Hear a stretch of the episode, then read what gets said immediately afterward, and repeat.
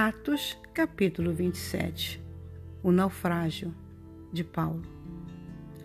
Resolvido assim que partiríamos em nossa viagem de navio a Roma, de modo que Paulo e diversos outros presos foram postos debaixo da guarda de um oficial chamado Júlio, membro da Guarda Imperial.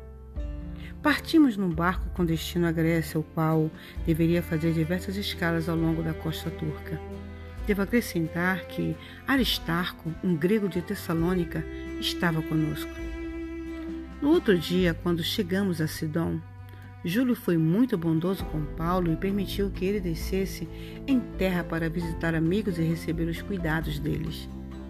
Dali, embarcamos e encontramos ventos contrários que tornavam difícil conservar o navio na, na rota, de modo que navegamos ao norte de Chipre, entre ilha e a terra firme e passamos ao longo da costa das províncias da Cilícia e da Panfilha, chegando a Mirra, na província de Lícia. Ali o nosso oficial achou um navio egípcio que vinha de Alexandria e se destinava à Itália, e nos fez embarcar. Tivemos diversos dias de navegação difícil e, por fim, nos aproximamos de Sínido. Porém, os ventos haviam ficado muito fortes, de modo que atravessamos para Greta, passando o porto de Salmona. Lutamos sem resultado contra o vento e com grande dificuldade navegamos, devagar ao longo da costa sul, até que chegamos a bons portos, perto da cidade de Laceia. Ali passamos diversos dias. O tempo estava ficando perigoso para viagens longas naquela época, porque o ano já estava muito adiantado e Paulo falou aos oficiais do navio a respeito disto. Senhores, disse ele, eu acho que vamos ter dificuldades pela frente se prosseguirmos. Talvez naufrágio, perda de carga, prejuízos e morte. Mas os oficiais responsáveis pelos presos deram mais ouvidos ao capitão e ao proprietário do navio do que a Paulo. E já que Bons Portos era uma anseada aberta, uma enseada aberta, um lugar ruim para passar o inverno, a maioria da tripulação aconselhou que deveríamos tentar avançar até a costa de Fenícia, a fim de passarmos o inverno ali. Fenícia era uma boa enseada, com abertura apenas para o noroeste e o sudoeste.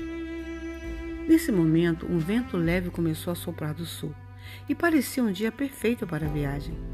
Então, eles levantaram âncora e navegaram costeando bem perto da praia de Creta. Porém, logo depois disto, o tempo mudou de repente, e um forte vento com a força de um furacão, o Nordeste, como chamavam, colheu o navio e o empurrou para o mar. Eles tentaram a princípio virar a proa para a praia, mas não puderam, de modo que desistiram e deixaram o navio ser levado pela ventania. Finalmente, navegamos por trás de uma ilha pequena chamada Glauta. Glauta, onde com grande dificuldade levantamos para o bordo o pote salva-vidas que viajava rebocado. E então amarramos o navio com cordas para fortalecer o casco. Os marinheiros estavam com medo de serem arrastados para as areias movediças da costa africana, de modo que baixaram as velas superiores e se deixaram levar pelo vento. No outro dia, como as, como as ondas se tornaram ainda maiores, a tripulação começou a jogar a carga ao mar. No dia seguinte, eles jogaram fora o equipamento e qualquer outra coisa em que puderam pôr as mãos. A terrível tempestade rugiu sem diminuir nada durante muitos dias, não nos deixando ver o sol nem estrelas, até que finalmente toda a esperança acabou. Ninguém tinha comido por um longo tempo, mas Paulo finalmente se levantou no meio da tripulação e disse: Homens, vocês deveriam ter me dado ouvidos em primeiro lugar e não ter deixado bons portos. Teriam evitado todo este prejuízo e esta perda. Mas tenham ânimo, nenhum de nós perderá a vida, somente o navio afundará. Porque esta noite um anjo de Deus, a quem eu pertenço e a quem sirvo, se pôs de, meu, de pé ao meu lado e disse: não tenha medo, Paulo, porque você sem falta será julgado diante de César. E o que é mais, Deus concedeu o seu pedido e salvará a vida de todos os que navegam com você. Portanto, tenham coragem, pois eu creio em Deus. Será exatamente como ele disse. Mas iremos naufragar numa ilha. Na noite de tempestade, perto da meia-noite, enquanto éramos jogados de um lado para o outro do mar Adriático, os marinheiros desconfiaram que a terra estava próxima.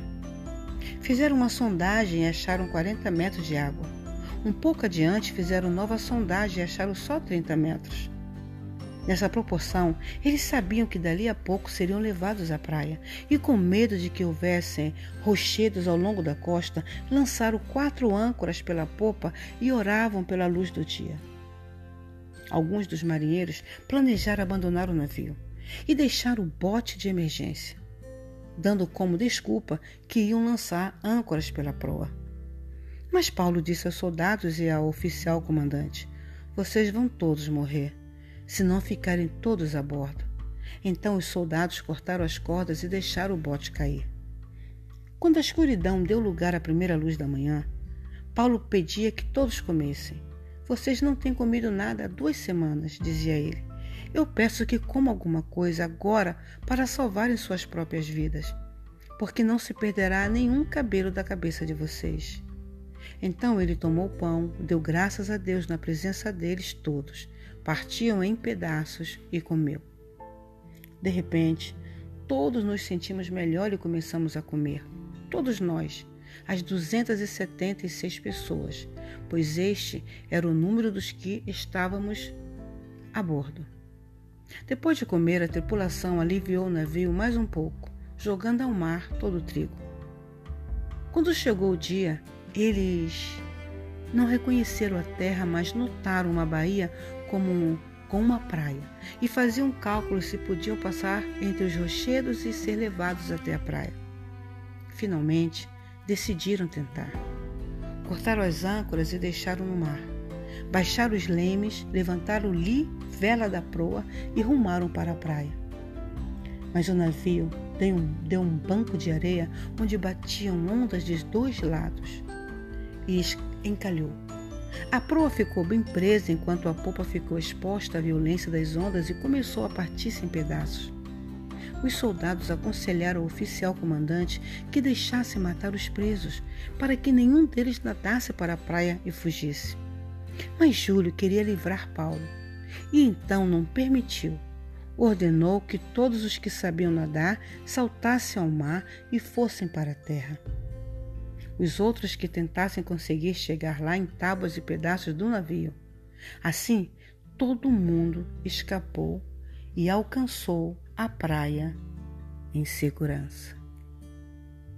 Quando Deus abençoa um filho dele, todos aqueles que estão ao seu redor são abençoados. Amém?